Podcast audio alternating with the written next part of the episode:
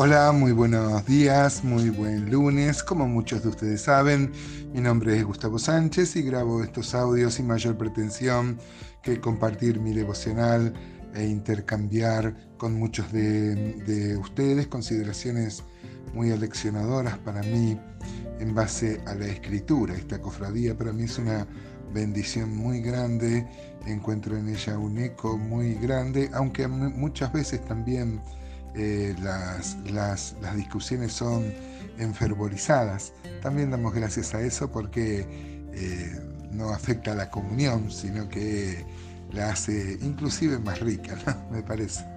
Bueno, eh, los versículos 21 a 24, ya casi llegando al final de esta epístola, el apóstol Pablo sigue con los saludos de personas muy especiales a quien les va a dedicar unos, unos, unas expresiones que nos hablan muy bien de estas personas. ¿no?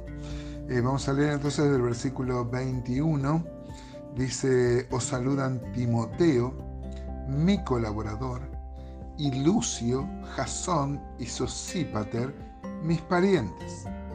Yo Tercio, que escribí la epístola, os saludo en el Señor, os saluda Gallo, hospedador mío y de toda la iglesia, os saluda Erasto, tesorero de la ciudad, y el hermano cuarto.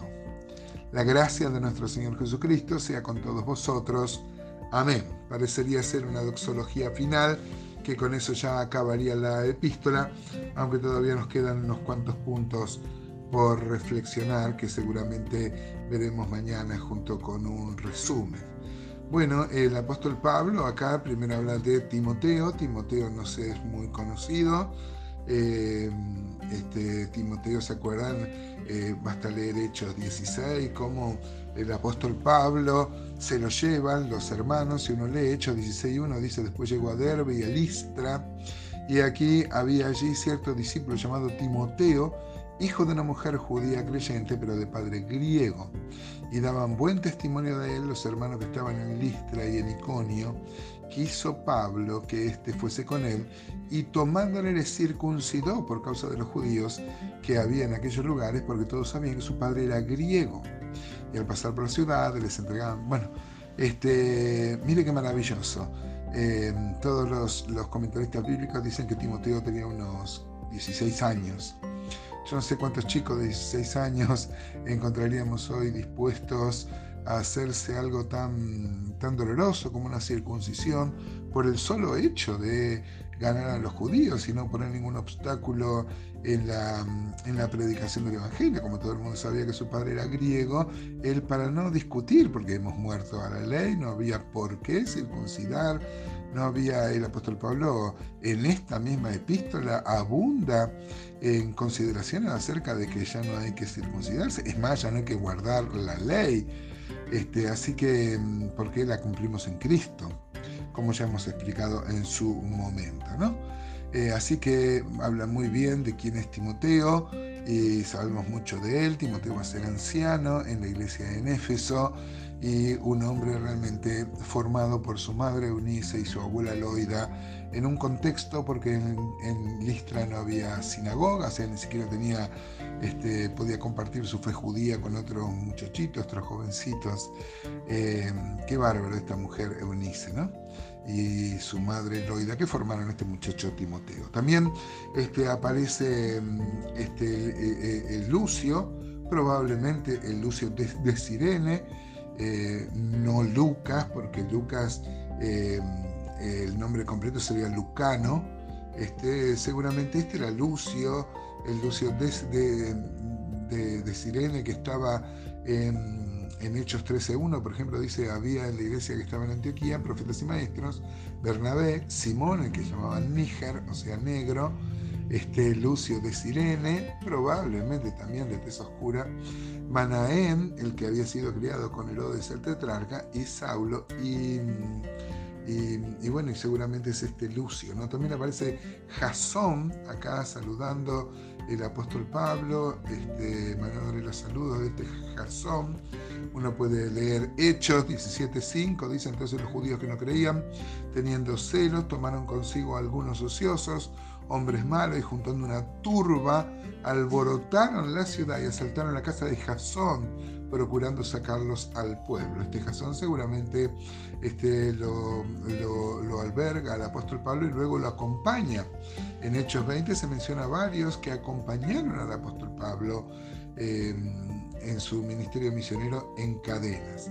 Y dice, y le acompañaron hasta Asia, Hechos 24, estoy leyendo, este Sópater, probablemente el mismo Sosípater que menciona acá, de Berea, Aristarco, segundo de Tesalónica, Gallo de Derbe y Timoteo, y de Asia, Tíquico y Trófimo. Mire qué interesante el versículo 22, dice, yo tercio que escribí la epístola. El apóstol Pablo solía eh, dictar sus cartas y acá encontramos Tercio, el nombre de un esclavo eh, este, que era cristiano y que escribía, escribía la carta. Él quiere mencionar que también está saludando a la iglesia con mucho amor.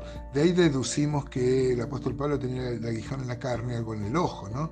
Porque a los Gálatas menciona la excepcionalidad, por ejemplo, de que le escribió él mismo, mirad con cuán grandes letras os, os, escribo de mi propia mano, ¿no? Luego se habla de Gallo, mi huésped, dice, y todo parece ser que Gallo fue un hospedador, el apóstol Juan también, en tercera Juan, por ejemplo, en el versículo 1 dice, el anciano a Gallo, el amado, a quien amo la verdad, amado, yo deseo que tú seas prosperado en todas las cosas y que tengas salud, así como prospera tu alma, pues mucho me regocijé cuando vinieron los hermanos y dieron testimonio de tu verdad, de cómo andas en la verdad, ¿no? Eh, veo más adelante, ahí en tercera Juan, que dice, fielmente te conduce cuando prestas algún servicio a los hermanos, y seguramente el servicio de hospedar era fundamental en estos tiempos. También aparece, miren acá, este, el versículo, eh, en el versículo, este, dice Erasto, tesorero de la ciudad, en el versículo 23. Sí, dice Erasto, tesorero de la ciudad, y el hermano cuarto. Note usted, hermano, el, Erasto, tesorero de la ciudad de Corinto, habrá sido un hombre muy encumbrado, un hombre de mucha reputación y de una clase social elevada. Y el apóstol Pablo lo menciona en el mismo que mandó los saludos. Este Erasto y el hermano cuarto, un hermano que seguramente era un esclavo. Qué revolucionario, hermano, el mismo renglón este Erasto, el tesorero de la ciudad, y el hermano cuarto, seguramente un esclavo. Nosotros haríamos una diferencia que la Biblia prohíbe, porque en el Señor ya no hay ni esclavo ni libre, es más, ni hombre ni mujer. Así que podamos, hermanos, tomar ejemplo de estas, eh, de estas personas que tanto han colaborado, de algunas sabemos un poco más, de otras sabemos menos, pero nos alientan a servir más y más a nuestro amado Señor como fruto del amor a Él.